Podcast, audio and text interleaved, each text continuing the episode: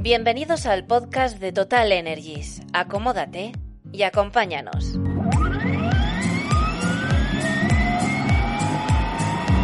La energía se reinventa. Total es ahora Total Energies. Bienvenidos a un nuevo podcast de Total Energies.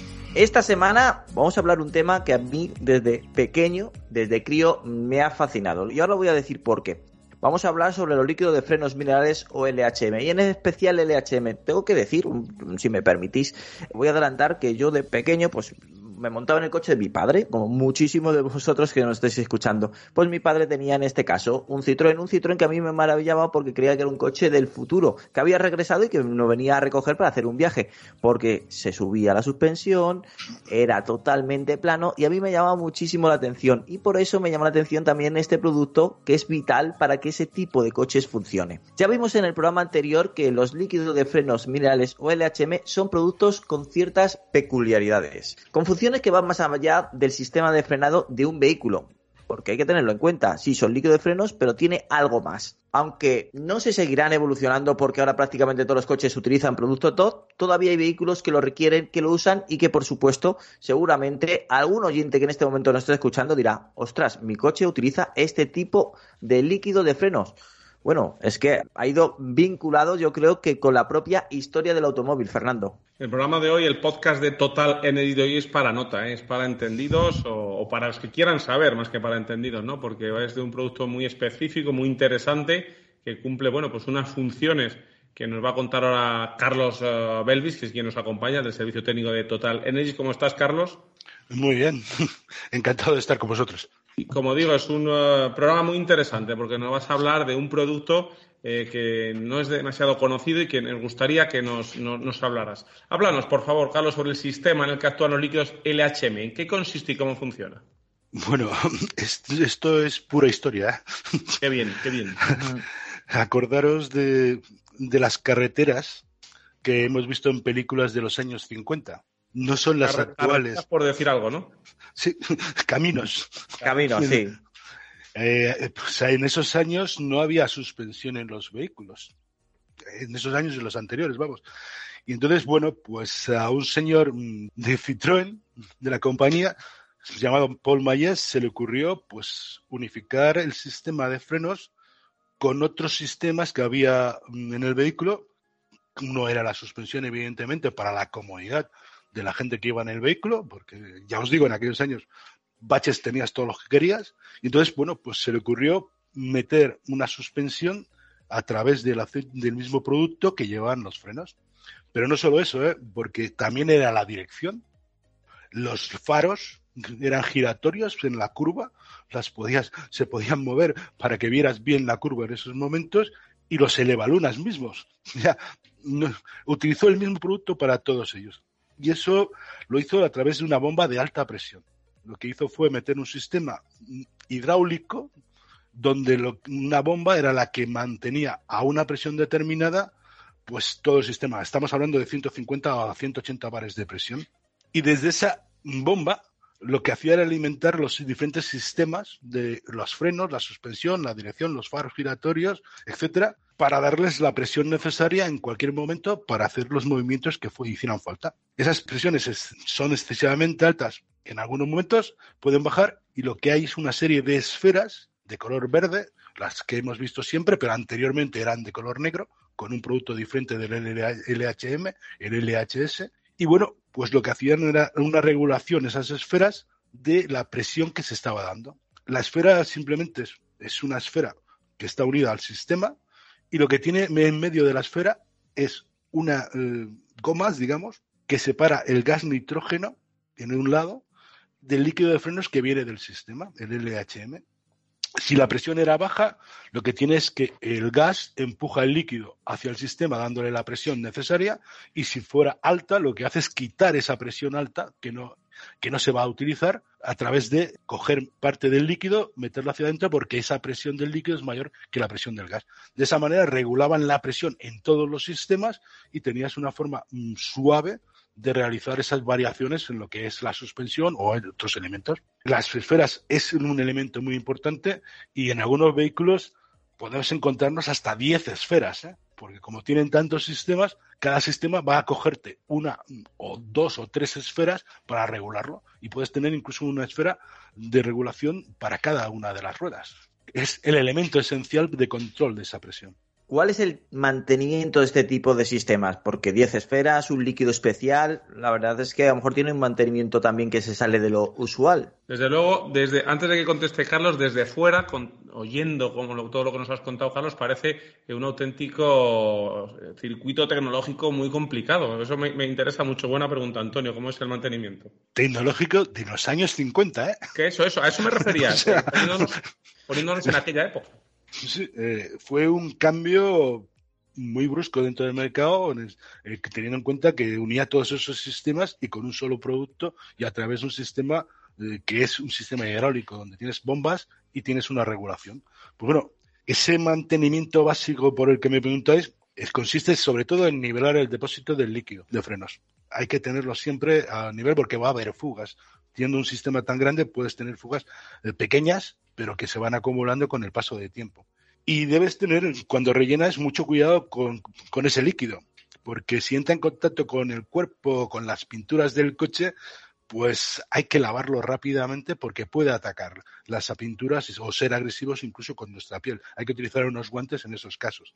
Y tampoco debe contactar con cualquier superficie metálica o plástica, porque nos daría un cambio en la presentación. Una pintura blanca pues va a ser degradada y eso no, no es bueno. Y también con la ropa, porque tendremos una gran mancha si entra en contacto con nosotros que será perenne. Muchas veces cuando vas a un taller... O sea, que hay que tirar la camisa. Pues prácticamente, cuando vas a un taller mm. de PSA y les ves las grandes manchas que tienen de color verde, pues es por el líquido este, mm. el LHM. Y, otra cosa de tener en cuenta, si abrimos un envase, ahí es uno de los problemas, se debe consumir en poco tiempo, porque aunque lo cerremos, la humedad que está en el aire va a ir entrando poco a poco dentro del líquido y al final se acumulará una gran cantidad de agua debido a que este tipo de producto, el LHM, absorbe mucho mejor, mucho más rápidamente que los DOT ese agua. Y ese agua en el sistema, como sabemos, no es muy bueno. Y luego hay que hacer limpiezas del filtro y el vaciado del circuito. Eso también y dependerá un poco del kilometraje que nos indiquen en el libro de mantenimiento. Lo normal son 30.000 kilómetros para la limpieza del filtro y 60.000 kilómetros para el vaciado del sistema. Y hay que hacerlo porque vamos a tener una gran cantidad de agua que puede entrar en el sistema. Eh, cuando hablamos de una bomba de alta presión, esos sistemas con las variaciones de la presión que se producen tanto en las esferas como en otras zonas, puede hacer que por las uniones vaya a entrar algo de aire hacia adentro con la humedad. Y por eso hay que hacer purgas. Aparte del nivel, pues pulgas. Este es un sistema mucho más sofisticado que el que tenemos cuando estamos utilizando el fluido de tipo sintético, los DOT, y eso requiere quizás ir mm, a un especialista, un taller especializado en esto, porque hacerlo nosotros mm, nos puede dar problemas. Y luego, dentro del mantenimiento hay que tener en cuenta que las esferas que llevan ese tipo de membranas ahí en medio que separan el gas del líquido, pues con el tiempo también se pueden desgastar. Estamos hablando de unos 20 años. No es tan normal el mantenimiento, pero hay gente que tiene vehículos de este tipo y necesita eh, hacer ese mantenimiento al cabo de 20 años. Pues evidentemente el cambio de esferas hay que realizarlo porque la, membrana que va adentro se va a degradar por sí misma. Y esos son prácticamente los mantenimientos que hay que, hay que tener en cuenta. Y mucho las purgas las purgas del sistema para sacar el agua son muy importantes. Muy importantes las purgas que ya nos adelantabas en, un podcast, en el podcast anterior que, escuchamos la semana pasada, pues hablabas de muy importante las purgas del sistema del, de frenado. Eh, hemos hablado, Carlos, del mantenimiento, pero ¿qué ocurre si en una de esas revisiones detectamos que el, que el nivel del líquido LHM está bajo? Nos va a indicar una fuga del sistema, ¿eh? porque ya es un sistema cerrado, y eso lo que va a hacer es de que sea un consumo. No es lo mismo que el aceite de motor, pero es una, una fuga que tenemos que tener en cuenta. Y la localizaremos fácilmente por el tipo de, líquido, el color verde. Eh, se puede detectar por dónde está la fuga o incluso las gotas en el suelo de, donde estemos eh, aparcados, pues nos lo indicará. Es importante encontrar ese punto y repararlo. Cuando tenemos una fuga, conviene mantener siempre el vehículo parado hasta que la reparemos porque si no mm, depende de la cantidad, podemos tener un problema con los frenos y eso es seguridad. el problema es circular con la fuga porque ir por carretera, ahí frenar, va a escaparse más mayor cantidad. Tener en cuenta que estamos trabajando a presiones mayores que la presión del aire. Y eso lo que quiere decir es que si hay un punto de fuga, en el momento en que demos una frenada, por ahí va a salir un buen chorro. Y eso es lo problemático el sistema rápidamente abrirá paso al líquido que tenemos en el depósito y eso es lo que va a hacer que vaya bajando y es donde veremos pues ese inicio de fuga porque va a bajar muy rápidamente. Eh, si no hay líquido suficiente en el sistema, pues tenemos bombas de alta presión. Ahí este líquido además lubrica los sistemas por donde pasa. Esto nos llevaría a desgastes y posiblemente a una avería donde tendríamos una avería de especialista. Con eso quiero deciros que será cara. Por eso es importante encontrar ese punto de fuga y repararlo correctamente y lo más rápidamente posible. A tener en cuenta, esto cuando estamos haciendo uh, una purga, porque antes he dicho de la purga, hay un tornillo donde vamos a poder mm, sacar ese, hacer esa purga. Y hay que tener en cuenta el apriete del tornillo de purga, porque si no, por ahí también podríamos tener alguna fuga que podría ser problemática. En el anterior programa, eh, Carlos, nos hablabas ¿no? también eh, de la importancia de acertar al elegir un líquido de frenos, ¿verdad? Era muy importante, Antonio, recuerdas, nos contaba que era muy importante eh, elegir el líquido de frenos para nuestro coche. Elegirlo correctamente, porque si te equivocas, hay, puedes, puedes tener una complicación bastante alta, porque muchos de los líquidos no son compatibles entre ellos. y, claro, ahora me surge la duda escuchando a Carlos. ¿Qué pasaría si en vez de ser un LHM utilizamos un DOT? Imagínate que no tengo LHM y tengo que echar un DOT al circuito hidráulico. Pues te cargarías posiblemente todo el circuito. Te la has liado, ya, ya. La, has liado, pero bien. Eso por no consultarme. Antes de hacer eso, vamos a ver. Eh, Llamadita al servicio técnico de Total Energy. Exacto, que para eso estamos. Pero vamos, el problema es que los cauchos y gomas, como os, he os, dije, la semana pasada, eh, tienen que ser compatibles con el líquido que estamos utilizando.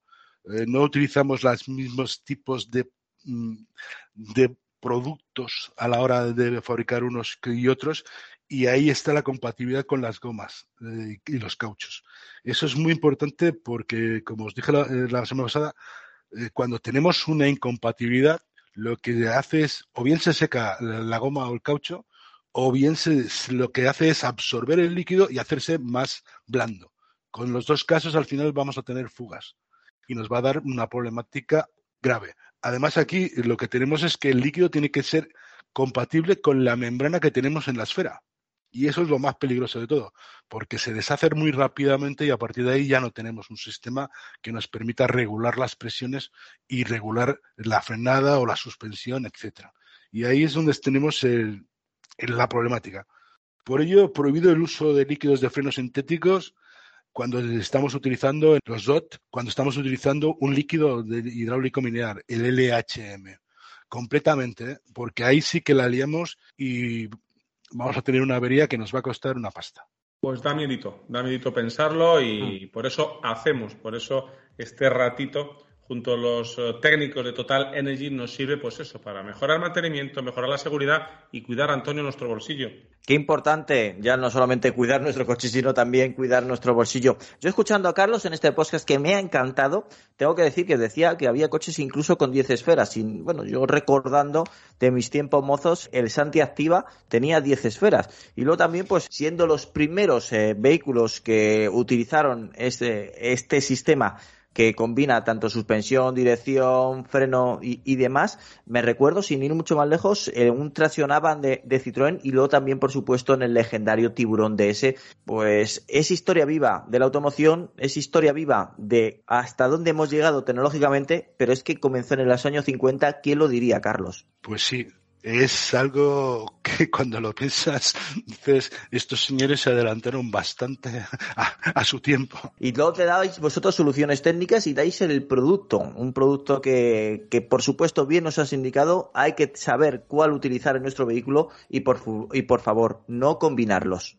Totalmente. Eso es muy importante, nunca combinarlos porque cada vehículo necesita los productos adecuados para, para mantener su, su, correcto funcionamiento. Ya hemos visto qué ocurre, ¿no? Nos ha contado Carlos Belvis qué ocurre si utilizamos productos sintéticos en lugar de minerales en los automóviles que lo requieren.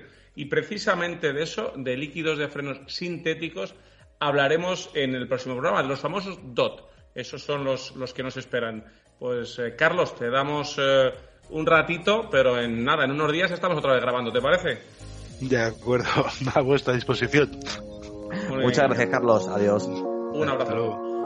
No te pierdas el próximo episodio de los podcasts Total Energies. Más información en www.services.totalenergies.es. La energía se reinventa. Total es ahora Total Energies.